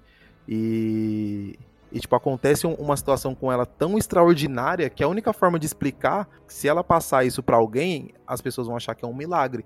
Entendeu? Então, tipo, ele sempre fica brincando com essa com essa questão do, do- da ciência e da religião é, a crença, a fé. E é baseado num livro do Carl Sagan também, que eu já li o livro e é, e é sensacional. E, mano, esse filme é muito foda. Olha, eu, eu, eu só vi esse filme uma vez, eu nunca tinha. é, Antes de ver ele, né, eu sempre ou- ouvi falar, ou- ouvi falarem dele, que o filme é muito bom, né? Que era o Interestelar dos anos 90. É, inclusive, o Guga, ele é o filme favorito de ficção científica do Elisandro, cara. Ele gosta muito de contato. E eu bati o martelo um dia, cara, eu vou assistir esse contato, não lembro porquê, mas eu quis ver, né? Eu acho que foi por conta do Elisandro mesmo. Ele falou e aí eu dei vontade de assistir. E ele é muito bom, cara. Eu não lembro de quase nada, mas ele tem uma cena que a gente fica se perguntando como é que ela foi filmada, né? Que é da Judy Foster criança correndo, né, atrás de um remédio do, do pai dela, uma coisa assim, né? Mano, eu vi no Pipocando o como foi feita essa cena e é bizarro. É, é, é muita técnica, mano. Os caras são muito fodas. Não dá pra explicar aqui, porque você tem que ver o vídeo. Mas é. Essa cena é muito boa. É, pra quem tá nos escutando, a cena ela tá correndo, né, no corredor, ela tá indo em direção ao banheiro. Quando ela vai chegar no espelho, né, que ela vai abrir o espelho, como é que eu explico essa hora? Então, por isso que não dá pra falar. Na verdade é o seguinte, a, a, a câmera, a câmera ela vem correndo e, e isso a gente vê a atriz de frente, né, a personagem de frente vindo correndo. E aí ela vem correndo e tudo, e quando ela vai abrir o espelho, na verdade, era todo o reflexo dela e ela tá do outro lado. A técnica foi usada assim, né? Na verdade, o que a gente vê não era a atriz correndo, mas o reflexo dela. E quando abre o espelho, né? E a gente acha que é sempre a, a- o plano a- nos apresenta sempre a personagem, mas na verdade não é ela em si, é o reflexo dela, né? E traz um, um contexto filosófico muito grande em relação à perspectiva de realidade. Esse filme é foda, que ela é. Ela é ateia e, e astrônoma, e ela é full ciência. E o personagem do Matthew McConaughey, que é o cara que é, é tipo o cronista da Casa Branca, tá ligado? Ele é o meio que escreve as coisas pro presidente. Ele é ele é religioso e tal, e aí no final tem uma frase tipo dos dois assim, uma conversa dos dois que mostra bem o paralelo entre ciência e religião, né, que na minha visão é não é algo que seja um, um contraponto do outro, são coisas que podem sim andar juntas. E esse filme é foda, mano. Quem não assistiu, assiste. Tem lá no, no HBO Max. E Davi, tá perdendo, tu vai perder patrocínio, Davi, porque o cara tá fazendo patrocínio de Ou outras vai coisas ganhar, aí. né? Vai ganhar patrocínio. Paga nós. A Disney aqui. Aí eu, aí eu já ia patrocinar esse cast aqui, mas parece que estão com a HBO. Mas esse filme, é- esse filme é foda. Ele passa fácil no, no- no- na regra dos 15 anos. Ele não tem. Ele não abusa de efeito é, visual. né? Então, mais pro finalzinho ali tem uma, uma cena ou outra é, que talvez o CG incomode um pouco. Mas roteiro, atuação, a música, tudo passa, mano. Eu vi esse filme também só uma vez, mas pelo conteúdo dele, pela discussão que ele traz, pelas, pelos pensamentos. Ainda hoje existe esse tipo de pensamento que foi tratado no filme desses dois personagens, né? Esse paralelo do personagem e essa essa diversidade de pensamento da própria personagem, no que ela acredita ou deixou de acreditar. É, isso ainda hoje recorre, na, na- ecoa na sociedade esse discurso, essa discussão, essa, esse tema, essa temática, né? Então ele passa assim pelos 15 anos por, conta disso, né? Por conta disso. É, a técnica também não se passou porque ele tem, ele tem usos de técnicas ousados e que funcionaram naquela época e hoje funciona ainda mais, né? É impressionante aquele uso de técnica. E sim, é, eu também acredito sim, concordo com o Hugo em relação a isso, dele passar nos 15 anos pela discussão, pelo tema abordado. Aquela cena do Rick and Morty, que ele, da- das lembranças, que tem essa parte aí do. Cê, cê- ela, ela é, é. Vocês lembram dessa cena que eu tô falando? Do episódio que eles estão relembrando as coisas, o Rick leva o Morty para lem- relembrar. Tem uma cena que eu não, eu não assisti. Tem um monte de cápsula da lembrança. Sim, é, é que ele. Que a- aparece uma personagem lá que vê um, um sinal que o Rick manda e ela vai. Vai pra lá com a nave, só pro Rick pegar na nave dela e voltar pra Terra. Vocês lembram disso? Putz, eu não lembro desse episódio, não, mano. Das lembranças eu sei, que é o que ele fica colocando no- a, a cápsula no capacete, né? Exatamente. E aí, num desses sonhos, tem uma, tem, tem um, um, realidade lá que o, que o Rick, o Rick e o Morty estão dentro de, um, de, uma caixa e tem um bichão colecionando eles. Aí o, o Morty fala que quer ir sair dali de qualquer jeito e, que, e pede pro Rick arrum, arrumar um jeito. Aí ele vai e fala, então, tudo bem. Vai, vai manda um, um, sinal pra Terra, e lá na Terra tem essa personagem que eu, eu não assisti o filme, eu só vi o, o trailer do filme, eu entendo, eu entendo que ah, o que filme pode é ser a Judy Foster, né? É, mas eu acho que é sobre esse filme que eles estão falando, porque ela recebe um sinal, ela fica sempre, cara, o que, que é isso? Tá, ele está falando comigo, ele fala que ele fala que precisa de, de, de, uma nave, de uma pessoa de uma altura grande e outra de uma altura de uma criança. Aí vai, ele, vai ah, ela, lembro, lembro. vai ela e uma criança e aí e o carinha lá que trabalha para ela. Aí quando eles chegam lá, o Rick fala que é alienígena e tal, e pega a nave dela e vai embora. E deixa ela lá. É um bom paralelo, eu vou assistir de novo, mano, esse episódio do Rick e Morty, mas é um bom paralelo. Pois é, eu... eu... Uma referência também. No filme, eles o que os aliens mandam é um... É, um, é uma planta 3D de, um, de uma nave que, a, que ela precisa construir. Justamente, é exatamente isso que ela faz pro Rick. Ela constrói uma nave e leva ela e o, e o Minuzinho pra lá pra, pra poder o Rick tomar o, o, lugar dela e voltar pra Terra. Se não for, se não for isso, eu vou imaginar que é. Eu acho que é, cara. É bem mais legal assim. Então tá decidido, passou. É, eu não assisti, então não vou, não vou dizer. Olha, é, eu acho que passa também. Ele passa na, na regra dos 15 anos. O filme que eu trouxe, na verdade, são dois filmes de romance, porém eu vou deixar um só para menção rosa no final mesmo, quando a gente for fazer essas menções. É, mas o que me pegou mesmo e o que eu sempre assisti e reassisti é um de 2004, que é O Diário de uma Paixão. Ele é um filme muito bom. Ele tem uma, um, ele tem uma história muito boa, um enredo. E ele não é simplesmente um filme de romance como nós vemos, como nós sabemos, né? Aquele filme de romance que o mocinho se apaixona pela mocinha e tudo.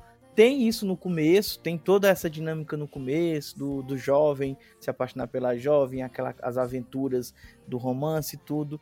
Só que a gente começa a descobrir, de acordo com a história, um peso maior, né? Tem todo uma, uma, uma, uma um problema envolvido em relação ao relacionamento deles. É um relacionamento que não é para dar certo nunca, mas existe essa força de vontade dos personagens, essa, né? Então eu acho que é uma discussão que cabe, porque eu acredito que muitas pessoas, além de passar por isso, e existe muita discussão sobre isso, né? Sobre essa questão de relacionamentos, essa questão de coisa, e isso fala, e, e isso fala sobre esse amor que assume todos os defeitos, esse amor que assume até mesmo a questão de que e se o, o maior amor da sua vida é, esquecesse que te amasse? Você continuaria amando essa pessoa? Tipo, tem essa coisa que, que ainda hoje me atrai, essa, essa discussão. Né? Eu, como um, um aspirante a escritor de poeta, um poeta amador, eu gosto dessa, dessa, dessa discussão e como o filme narra toda essa história deles. Cara, esse filme é um filmaço. Esse filme é muito bom, mano. Eu sou. Mano, eu sou muito manteiguinha. Qualquer coisa eu já tô chorando, principalmente com filmes. For.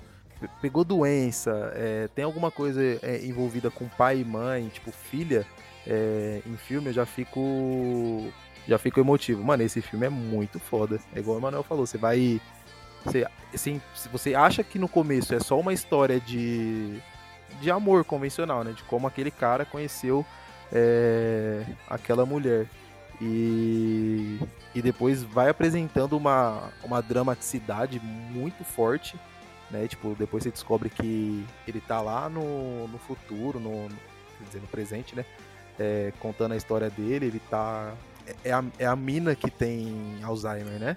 Sim, sim, exatamente. É a Rachel McAdams, né? Ela tem Alzheimer e ela não lembra, e, e o cara optou por se internar no, no asilo lá, ficar com ela. E os dois no final, spoiler aí, o Davi vai colocar no começo, então lasque-se. Pô, aquela cena que os dois morrem no final é foda demais, mano. Foda demais.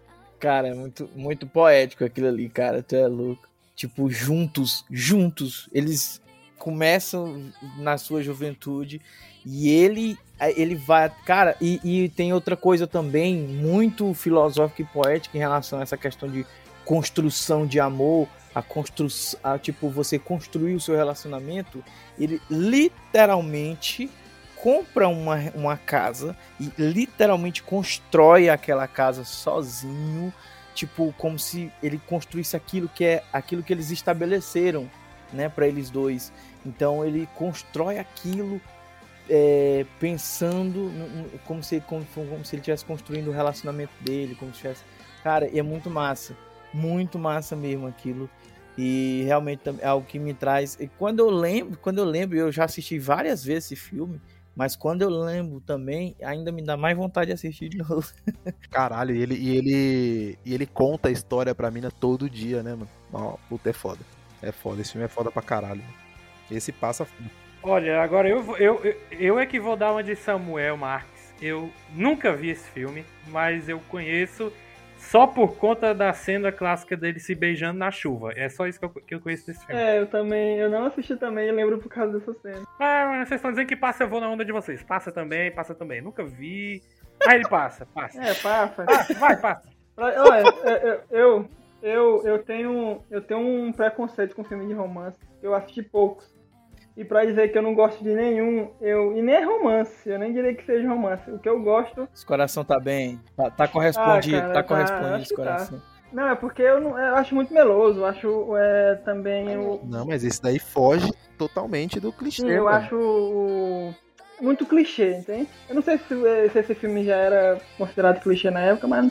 Não, não, não sei. Eu também não assisti o filme, não posso dizer. Clichê? Nunca que esse filme foi. Não, não, não, não, não. Não, é porque, na minha opinião, filmes de romance é clichê. E o, que, o único que eu gosto que nem se considera romance é 10 coisas que eu odeio em você, que é o que eu gosto. Mas filme de romance eu fujo, eu corro. Mas aí, deixa eu te falar. O Diário de a Paixão, na verdade, Samuel, ele é mais ou menos assim. Ele sim, é um romance, né? Ele entra nesse subgênero de romance, mas ele é um drama que aborda um romance. Ele não é um romance sim, entendeu? Ele é um drama que aborda um romance. É, é só tu assistindo mesmo pra você tirar suas conclusões. Assista bem mesmo esse filme. É, talvez eu dê uma, de- talvez eu dê uma, uma chance. Samuel, você não gosta nem de Lisbeth e o Prisioneiro, cara? É comédia romântica. Ah, ah, cara, verdade. Não, eram prisioneiro, é incrível. Eu gosto.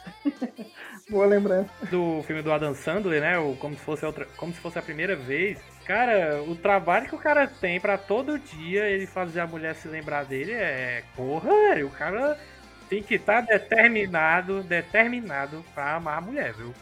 Mas é muito foda o trabalho dele. Quando chega no final que ele tá lá velejando, escutando Beast Boys, né? Não, Beat Boys, Beat Boys. E aí ele vai se lembrando de umas coisas que a Drew Barrymore fazia, né? Pintava, porque lembrava dele. E ele chorando, Ele né? chorando, né? Por que você fez isso comigo? Seu desgraçado! Esse Diário de uma Paixão, ele trata isso também, é? Não, na verdade é o seguinte, é, di- é diferente. Diário da Paixão, ele é uma mulher que tem Alzheimer, ela vai, ela vai perder. Não, não é. A, a da. Porque é o seguinte, ela não lembra de jeito nenhum. A- o cara pode contar a história lá, ele lê o diário pra ela, ela não lembra de jeito nenhum. E lá no finalzinho do dia que ela vai lembrar, mas ainda acaba depois esquecendo. Já do, do o- o- como se fosse a primeira vez, ele conta no início do dia e ela lembra. Pronto, ela acaba lembrando, porque na verdade o dela foi um trauma por causa de um acidente. Isso faz com que ela sim tenha lembrança, ela lembre, mas no dia seguinte, quando ela desliga o cérebro para tipo pra dormir, quando liga de novo ela já esquece, porque é a perca de memória recente. Então, Alzheimer e perca de memória recente é duas coisas diferentes. Não, mas o, a, a ideia no filme é a mesma coisa. Ele, ele passa. Não, talvez É, se ele passasse o dia com. Se ele passasse. Se ele, se ele contasse a história rapidinho do, do diário, talvez ela conseguisse ter mais tempo com ela, mas ele demora o dia inteiro. Aí é culpa dele. Ninguém mandou o diário ser grande. Já que vocês estão falando disso, então, ó, porque eu já, con- já contando com é como se fosse a primeira vez esse Diário de uma Paixão, são três filmes que eu me lembro que, que trata dessa questão de é, perder a memória e, eu, e a pessoa tem que lembrar ele. Aqui tem um filme também chamado Para Sempre, não sei se alguém já viu, que trata da mesma coisa. A menina sofre um acidente, perde a memória, aí no caso ela não perde, tem, não tem, perde a memória todo dia. Sim, eu vi. Eu vi esse. Mas é- a, narra a, a narrativa dele, a, a forma como vai vo- desenvolvendo, ela tem. Eu não sei, ela tem uma diferença na, na, na questão da densidade, da densidade dramática. A proposta é a mesma, mas é diferente, realmente. É, é um pouco, mas é, mas é a proposta, é assim, esses três realmente abordam essa questão de perca de memória e lembrança sobre o romance e tal. E o pior, tem a Rachel McAdams também, né? Nesse para sempre. Ah, não, esse para sempre aí, eu sei. Mano, esse filme que você tá falando aí, Samuel, esse filme é foda pra caralho. Te amarei para sempre. Com Eric Bana. Nossa, esse filme é muito foda, mano.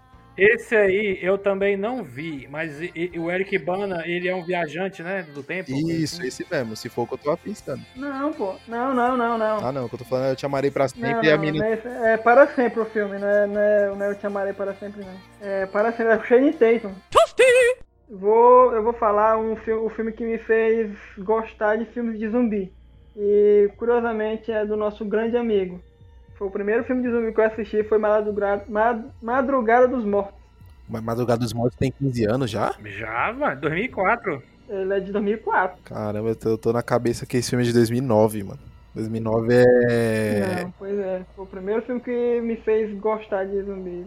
Esse sim eu posso dizer que eu revi não faz muito tempo, acho que dois meses. Eu revi aqui em casa. Deixei semana passada. E depois eu fui no apartamento da minha avó e eu tava assistindo alguns filmes lá e aí tava passando Madrugada dos Mortos. Eu peguei pra rever de novo, rever de novo. Peguei pra rever o final, o finalzinho e depois ia passar o Terra dos Mortos, que é do George Romero e esse eu nunca tinha visto. Então aproveitei pra fazer né, a conexão dos dois filmes de zumbi, né? Um que corre e outro que não corre. Mas sim, Madrugada dos Mortos eu tenho como meu filme preferido de, de zumbi. Só que depois de depois que eu reassisti, eu fiquei pensando se eu gosto muito mais do começo, né, da introdução, do que do filme todo, né?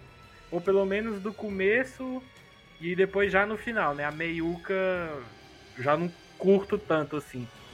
Aí eu tô repensando se é o meu filme favorito de zumbi, mas até agora é. Ele é bom, cara. Ele funciona também, eu acho que no segundo ali, primeiro, no finalzinho do primeiro, segundo arco, ele, ele funciona, o segundo ato. Ele funciona, mano. Ele tem um começo foda que pra mim é, acho que é um dos melhores começos de filme que eu já vi. Tipo, mano, não explica nada. Não explica absolutamente nada. É só é, dedo no cu e gritaria. E, e, não, e não interessa né, como começou a infestação, o porquê, é, como eles viraram zumbi. Isso aí é, é segundo plano. E esse filme é muito bom. Ali o Zack Snyder, acho que ele não se achava ainda um, um, um deus como ele se acha hoje.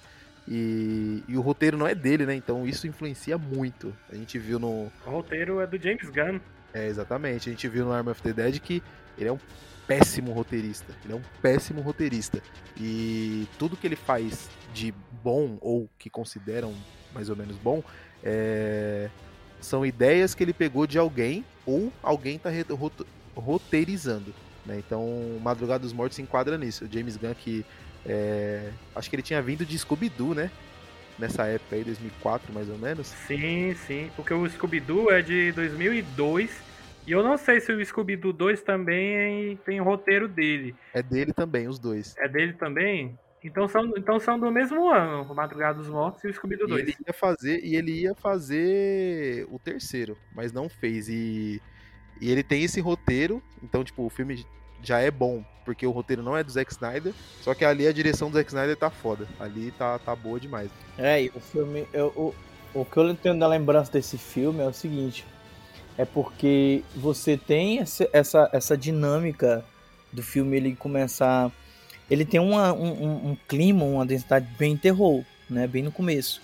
Ele é bem terror, como o, o Guga disse, né? No início ele não explica nada e já começa a, a pancadaria ali, o zumbi, negócio, e gente mordendo gente, correndo atrás de gente, sangue espinando para um lado e perna para quem te quero. E isso traz essa primeira tensão, né? Essa ação tem essa questão também do da, dessa direção, né? Quando você vê ali naquele aquele zumbi correndo e a câmera ali no carro mostrando o zumbi ali ainda atrás e tudo, aí tem um momento em que o zumbi olha para outro outra pessoa passando, alguma coisa assim, e aí ele desiste do carro e corre para outro canto, que dá esse alívio pra gente, porque a gente sente essa tensão do tipo o zumbi perseguindo, será se pega, pega, não pega. e depois o zumbi desiste, aí tipo aquele alívio naquele momento de que não, os caras já estão longe, aí subir e não alcança mais, né? Dá esse alívio pra gente. Então a direção ela ela acerta nisso, nessa, nessas, nessas coisas. Ela tem, ela dá uns deslizes em alguns lugares, em uma, e eu não sei também em relação ao roteiro, o roteiro também é muito bom, mas a gente sempre vê, né, aquela conveniência, mas é filme de ação também, porque ele traz isso, ele traz essa, esse, esse terror, ele traz essa, essa diferenciação de zumbi que a gente antes tinha um conhecimento de zumbi que não, o zumbi que não corre, o zumbi que corre, né? A gente não tinha, a gente foi foi pego ali. Imagina você não, você se imagina dentro de um de um apocalipse zumbi onde um zumbi corre. Eu, por exemplo, tava perdido, meu amigo. Eu correr um zumbi correr, meu amigo, aquele ele tava só no instinto. Eu ia pensar no cansaço, ia começar a palpitação. Então tem toda essa atenção, todo esse pensamento. E aí, no, no, quando entram, quando eles entram ali pro, pro shopping, né? É no shopping. Eles entram ali pro shopping, dá aquele clima mais de calmaria, de que eles estão, entre aspas, seguros ali, bem no comecinho mesmo, que eles estão entrando e que eles têm tudo ali para conviver muito tempo ali no shopping e eles conseguem adentrar a personagem e o perigo consegue entrar naquele shopping de forma devagar, de forma bem natural, vamos dizer, né? Quando entra alguns personagens, quando eles acabam aceitando alguns personagens entrarem, quando tem alguns personagens ali e o acaba se tornando zumbi e tudo, então eles têm toda essa é, é, essa é bem ligado, né? O perigo ele aparece realmente bem ligado mesmo. É a diferença que o roteiro faz, né? Num, num filme que, por exemplo, você, você compara o Madrugada dos Mortos e aí não tem como não comparar né, o Madrugada dos Mortos com Arm of the Dead, cara, no Arm of the Dead você não se importa com ninguém. Você. As pessoas vão morrendo, vão. As coisas vão acontecendo e, tipo, foda-se. No Madrugada dos Mortos, não tem um aprofundamento muito grande nos personagens, mas você se importa minimamente com alguns deles, né? Principalmente com aquele cara que, que tá fora do shopping, né? Que eles conversam por cartaz e tal. Então, ali é uma perda que você sente, né? Cara, essa cena é muito boa quando ele vai ser é, transformado em zumbi, que eles, eles conversam com o povo do shopping. Aliás, ele conversa com o povo do shopping escrevendo numa lousa, né? E eles olham pelo binóculo. E aí, quando ele vai escrever pela última vez, ele só mancha a lousa todinha de sangue, né? Aí eu fico, caralho, velho, o negócio tá bravo demais, mano. Tá muito tenso. E eu ouso dizer que é o único filme de zumbi que me dá medo. Mas não pelo filme todo.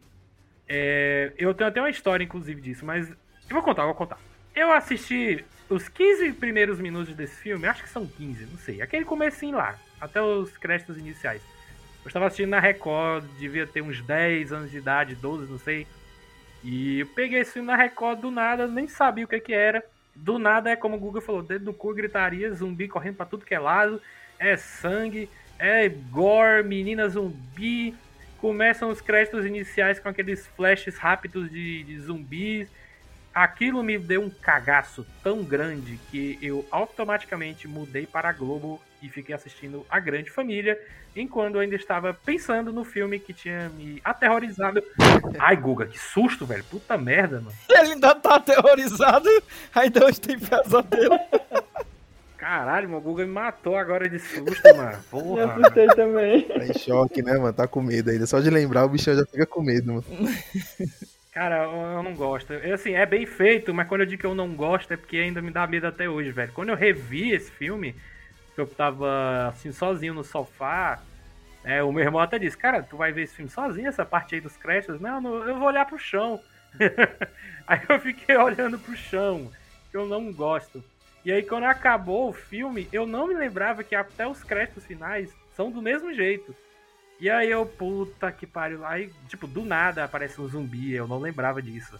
Eu sei que tem uma cena no, durante os créditos mas depois que acaba, eu não me lembrava que ainda tinha os flashes dos zumbis, né? Aí fiquei com mais cagaço ainda.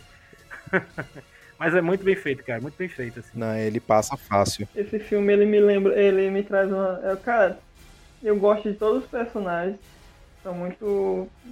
São importantes, né? Tipo assim, porque tem muito filme de zumbi que você não tá nem aí para os personagens realmente, que nem o Google falou, do Arm of the Dead.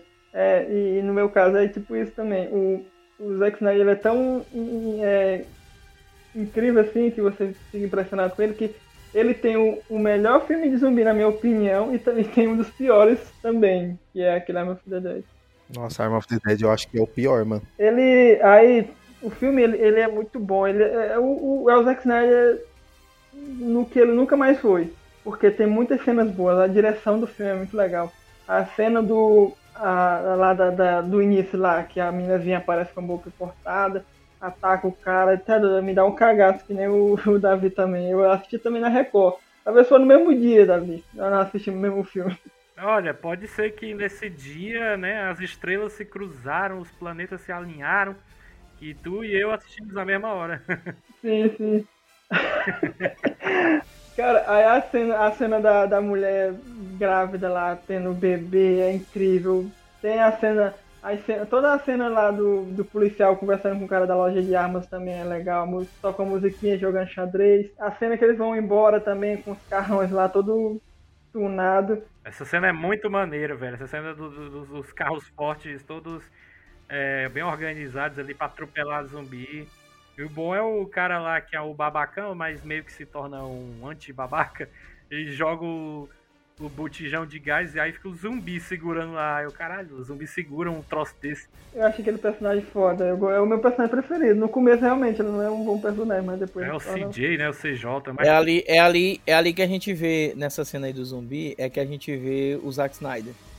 Né? Porque isso é cor de direção, da direção. Imaginar é, como seria aquilo ali, né? Colocar personalidade no zumbi, como ele colocou dentro do no Arm of the Dead, né? Ele coloca personalidade no zumbi, porque assim, os zumbis que você, o que o que Madrugada dos Mortos entrega são zumbis, zumbis que estão ali correndo com fome e carreira, perna para quem te quer e vão matar. Só que nessa cena, né, ele coloca alguma personalidade, tudo. Essa, aquela cena também do zumbi é, engateando, entrando ali naquele buraco do cachorro, fica meio. Mas assim, eu até compro, porque ele viu o cachorro, né? Viu um movimento, viu uma vida ali correndo. Aí o zumbi foi atrás, né? Porque o zumbi só quer. Só viu o movimento e, e quer atrás, né? Só que aí ele, tipo, segura, tipo, segura a portinha, tipo, tem, tem tipo uma. Uma racionalidade ali naquele meio, né? Aí é nesse momento que a gente vê a direção, é nesse momento que a gente consegue ver o Zack Snyder querendo meter, querendo fazer fazer a coisa dar errado, mas graças a Deus que são coisas que passam despercebido, porque o filme é realmente muito bom. Cara, eu, eu amo cachorro, mas não dá, velho. Eu, eu deixava o cachorro morrer. eu não ia me arriscar, não, velho. Não dá. Eu sinto muito. E a cena da mulher zumbi, aquela é o gordona. Ah, não, velho. Puta que pariu, velho. Nojento demais. É aí que o Zack Snyder peca, eu acho, no... nessa questão que o Emanuel falou de é, tentar personalizar demais o, o zumbi, porque um filme de zumbi ele nunca foi sobre é, sobre o zumbi, né? É sempre sobre a animosidade do ser humano, que nem é em The Walking Dead, ou é uma uma crítica social, uma crítica é, ao consumismo. É sempre o zumbi ele sempre fica num ele é tipo a, o, o, impulso pro, pro humano se mostrar o que realmente ele é. Tipo, é, é, dá tipo esse impulso, né? E também a questão da sobrevivência em si. Né? É, é, é, é a parte do zumbi, é isso. Muito bom. Madrugada dos Mortos é bom, só perde pra Shaun of the Dead. Mas dos anos. Acho que dos anos 90 pra cá é o, é o, é o melhor mesmo. Bom, vamos, come... vamos passar aqui pra parte final. A gente vai dizer os nossos últimos filmes. Cada um só vai dizer se passa ou não passa. Se quiser dizer alguma coisa, vai ter 15 segundos. Olha, eu, o meu primeiro filme aqui tem quatro na minha lista. O primeiro aqui é Van Helsing, lá do Hugh Jackman. Guga. Hum, passa. Passa, tá bom. Passa, vai. Ficou na dúvida. Cara, é porque toda vez que passa eu assisto, mano. Eu gosto desse filme, então passa, eu, vai. Eu tenho o DVD, cara. Eu também gosto. Ganhei de aniversário esse DVD. Emanuel, o que, que tu acha? Eu acho que ele passa porque quando eu assisto ele, ele continua sendo bom. Eu vi como foi que ele produ foi produzido. E não, não, não falando de técnico, mas assim, eu gosto, eu assisto também. Eu gosto é 15 segundos, mano. É coisa rápida. Passa. Pois é, eu já tava encerrando aí, tu interrompeu no, no, no ele passa. Samuel. É, eu vou como todos os outros aí. Ele passa porque eu já assisti ele várias vezes, tem o Rio Jackman e eu gosto. Aí. Pois eu vou pegar outro do Hugh Jackman aqui, que é o primeiro X-Men.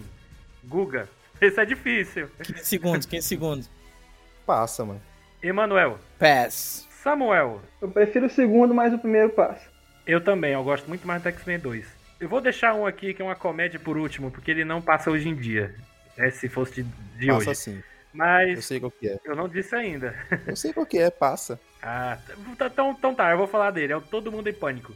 Passa, mano. Eu não achei que era esse, achei que você ia, mais, ia ser mais cool, mas passa. Eu tenho Trovão Tropical também. Você acha que. Ah, não, mas é 2008. Não, não, não tem 15 anos ainda. Mas passa também. Não também. passa não, porque não tem Prova 15 Tropical anos. é incrível. Mas em 2023 passa. É, talvez, tal- talvez, talvez. Se essa questão de discurso racial não continuar, essas coisas, porque vocês sabem que tem probleminha naquele filme, né? Tem vários. Então, é, é, é exato. Então, você vê aí em relação se passa realmente ou não. Porque eu acho que não vai passar, não. Do- do Talvez se ele fosse uns anos atrás, ainda hoje dava, daria até certo, assim, com algumas ressalvas. Mas ele, eu também acredito que ele poderia até passar. Mas todo mundo põe que passa. Isso é pauta, isso é pauta para outro cast. Vamos lá, então Todo Mundo em Pânico, porque ele é bem problemático Passa, também. passa. Eu, re- É. eu, reassi- eu reassisti ele e fiquei preocupado. Eu achei que você ia falar, apertem os cintos, o piloto Ah, sumiu. esse passa, esse passa. Tu é doido, é muito massa. Não, esse aí passa também. Mas esse é muito mais problemático, mano. Não, com certeza. Bom, então, então vamos para meu último filme. Do Fundo do Mar. Kuga. Hum, Puta, não passa, mano. Eu gosto pra caralho desse filme. Toda vez que passa eu assisto, mas não passa não, é ruim, mano. Vixe Maria. Cara, eu eu não, não vi esse filme, não vou mentir. Então pra mim não passa. Samuel Jackson, é, Aaron Eckhart. Não, não, é, é o, é o genérico do É o Aaron Thomas Eckhart. né? Jane, é o Punhecheiro, Isso. Justiceiro. É o, é o genérico. É. É o Elco J aprende, é, ensinando a fazer omelete perfeita. eu gosto muito desse filme também, velho. Eu também, mano. Eu, eu, eu gosto da cena do, do Samuel Jackson. lá. Nossa, ele, mano, de, de modo de excursão top, parece que o cara vai virar o herói do filme e morre. É por isso que ele é bom, velho. ele mata o Samuel Jackson logo em seguida, mano. Ele tem um, ele tem um CGI meio ruim em algumas partes, mas quando eles colocam o tubarão de efeitos práticos, mano, o bonecão mesmo é muito bom, velho, o tubarão. É, não, todas as cenas que são ali dentro do, do estaleiro lá, do negócio de petróleo lá da- do, do negócio deles, com o tubarão ali são boas. Né? É foda quando o tubarão tá fora do. tá tipo no oceano mesmo, e aí é o tubarão de CG. Aí O, fica zoado o- o. Samuel Jackson morrendo também em CGI é bem ruim. Nossa, é muito ruim, mano. É, velho, eu fico na dúvida. Mas, Mas, a, cena- a ce- a melhor cena é quando o tubarão pega o, o cara do, do helicóptero e joga ele no, no vidro lá. sim. Lembra? Sei, sei, sei. Ele é o pai do. Ele é o pai do Skarsgård lá, mano. Ele é- tá no filme do Thor, o cientista lá, velho. E é ele. Ah, ele é o, é o que tá no Piratas do Caribe, não é? Sim, ele é o pai do menino, do Will. Ah, passa, passa. Me convenceu. Passa. E. e... É. E aí, Samuel, o que, que tu acha? Passa, pra mim passa. A tosquice dele é boa demais. Ah, então vamos lá. Todos os meus filmes passaram, velho. Olha aí. vamos lá, Guga. Diz os teus aí. Não quero saber, é uma lista grande, então não quero nenhuma consideração. É passa ou não passa? Tudo bem. Então vamos lá, ó. Nascido pra matar, Passa. Passa, passa, passa. a múmia, Passa. Não, mas peraí, qual múmia? a múmia de 99. Passa, passa, passa, Passa. passa. Ah, passa fácil. O dois também? Passa também, os dois passam. Passa, passa, O que não passa é o três. É. Ó, Leon, o profissional. Aí, Samuel. Opa, passa muito. Filmar. Passa, passa. É, Conta Comigo, de 86. Ah, muito bom. Eu só vi uma vez, mas ele é muito bom. Passa. Eu não lembro de nada desse filme. Melhor filme sobre amizade que existe, assistam. É Top Gun. Não, passa não. Filme ruim. Não sei, eu não sei. Eu não gosto desse filme. Eu nunca achei um- esse- essa Coca-Cola toda, Top Gun, velho. Não, Também não. Eu ficava vendo o pessoal falando bem. Eu. Onde? Ó, agora só. Esses eram os que eu ia trazer pra discussão, como não deu, agora eu vou falar só menção honrosa. E aí não. Se vocês não quiserem dar opinião, não precisa. Tá? Rock, De Volta pro Futuro, Predador, Alien, Jurassic Park, todos os filmes de máfia, tá? Todos não, vou colocar uma, uma porcentagem aí. 95%, Gladiador, Coração Valente, O Sexto Sentido, é, Caçadores de Emoção, E eu coloquei uma animação aqui pra não ficar sem, é Gigante de Ferro. Cara, tua menção rosa é melhor do que tua, do, do que tua lista definitiva. Então, é porque a, a menção honrosa, tipo, são filmes que todo mundo conhece, né? Todo- Esses aí que tu, não, que tu falou, só o, o, o, o Caçador de Emoções, que eu não gosto muito. Você é louco, Caçadores de Emoção, eu vi uma matéria essa semana e eu, eu concordei. É, tipo, é o Velozes e Furiosos da década de 90 que deu certo. É, a gente falou, eu acho que foi mencionado isso num CoffeeCast que eu gravei. Eu acho que foi no CoffeeCast de aniversário de 30 anos. A gente falou desse filme, o Léo falou que. Ele foi falando da trama, eu, caralho, esse filme é muito Velozes e Furiosos, velho. Aí a gente fez a. A gente percebeu que ele tem uma similaridade, sabe? Cara, é muito, é muito Velozes e Furiosos, mano. E ele é muito, ele é infinitamente melhor que Velozes e Furiosos. É muito foda, mano. Com a, com a menção, com, a men- com as menções honrosas aí que o Guga trouxe, de fato eu concordo, porque realmente é, são filmes que são assim, são discutíveis porque opiniões existem, né? E vai haver uma discussão baseada na cada opinião, mas eu assim, são poucos que talvez iriam discordar desses filmes.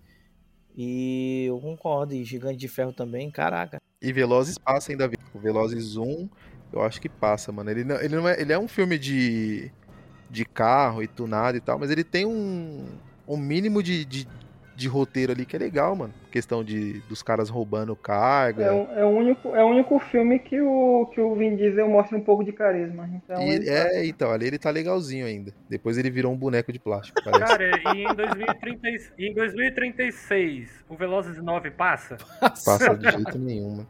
É que nem o. Nunca. É, é igual o Emanuel falou, esse daí não passa nem nas duas horas que ele foi exibido, mano. 2 horas e 25, Que velho. filme longo, mano. Meu Deus do céu, parecia que não ia acabar nunca, mano. É engraçado, né? Porque quando a gente assiste um filme bom, mesmo ele grande, a gente não sabe exatamente o tempo. Mas quando é um filme ruim, a gente conta cada minuto. Fui assistir Ultimato no cinema, pelo amor de Deus, parecia que foi meia hora, mano. Tem uma cor que eu gosto de Furiosos novo, novo, que é o 9, que é o. Que é o eles pegaram um ator pra ser irmão do. Um, irmão- um ator pra ser irmão do Vin Diesel, tão sem carisma quanto ele. Vocês assistiram o filme, não, né? Você não achou o, o moleque lá parecido? Eu achei ele parecido com o John Cena, mano. O moleque que faz o Peak Blinder lá. Sim, ficou parecido. Deixa eu falar logo minha lista aqui, que só tem seis. Porque os outros eu já falei. Ah, a Vida é Bela, de 1997. Massa. De Volta para o Futuro também, né? Que foi falado aí. Passa muito. Jurassic Park, de 93. Muito, muito, passa. Robocop, de 87. E eu acho que passa também. Passa como filme bom, mas hoje em dia não, cabe.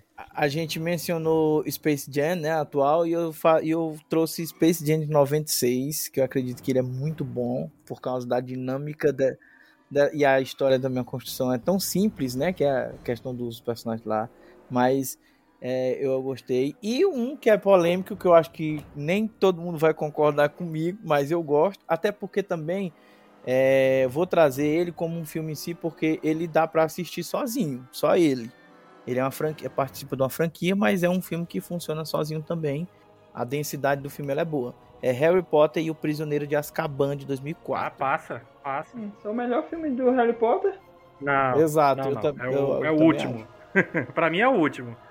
Não, melhor é o, é o Primeiro de Azkaban. Toda aquela questão de viagem no tempo. É, enfim, modinha. enfim, enfim, passa ou não passa? Eu acho que passa, Eu, né? eu é- mano, eu sei lá, eu tenho. Eu assisti Harry Potter recentemente, os oito filmes, e eu não tenho. Eu, eu não acho Harry Potter tudo isso, né? A saga como um todo. Mas eu concordo. Os, do- os dois filmes que eu mais gosto é o 3, o 4 e o último.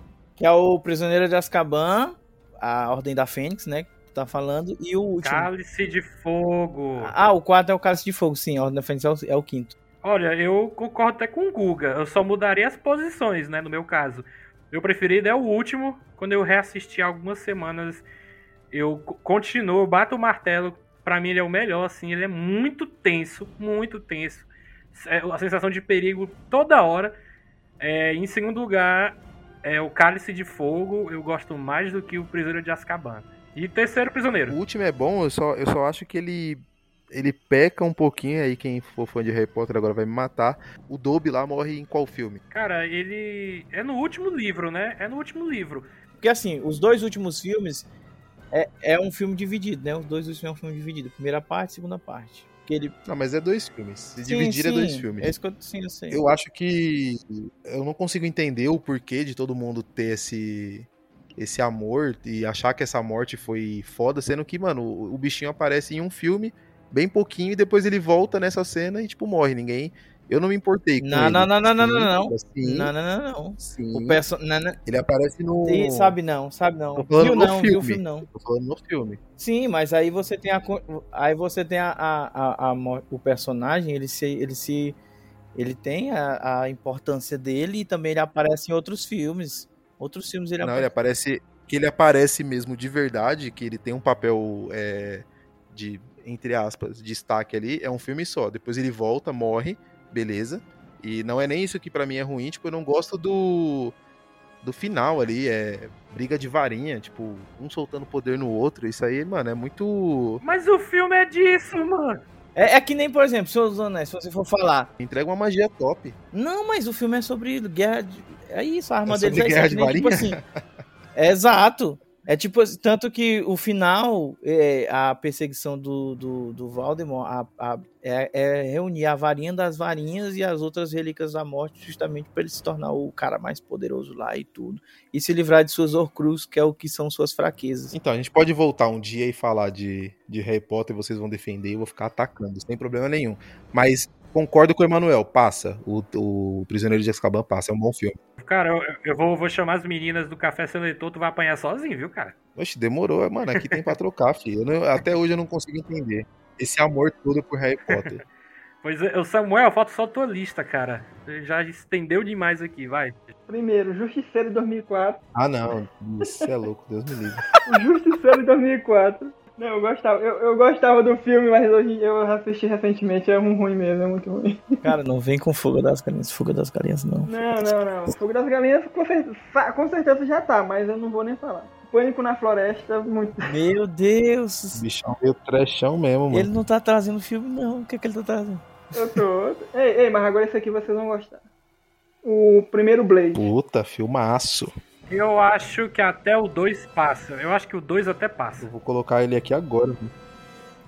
E, e para finalizar, é, o último filme assim que, que eu assisti quando era criança, eu gosto muito hoje em dia também. É a melhor animação, na minha opinião. É Irmão Urso. Ah, acho que passa também. Não é a melhor animação, mas eu acho que passa. É, animação, se a animação não for uma bosta, ela passa. Não, não, não é um fuga das galinhas, mas é bom. É, realmente não tem comparação, não, filho. Então a gente fecha aqui, né, depois de muitos filmes é, analisados aqui, se passa ou não na regra dos 15 anos. Eu acho que a maioria passou, né? A maioria aqui deu, deu tudo certo, né? Quem sabe a gente não faz uma parte 2 aí no futuro com outros filmes aí, estilo Doom, né, seu Samuel? Pra, pra gente dar mais risadas aqui, ou a respiração do Guga infartando o host do, do, do programa quando tá falando de Madrugada dos Mortos. E é isso, gente. Eu espero que vocês tenham gostado muito do, do programa. Eu agradeço mais uma vez a presença aqui do Guga, Emanuel e Samuel, lá do Sessão Dupla. E é isso, pessoal. Até um próximo programa. Tchau, tchau. Valeu.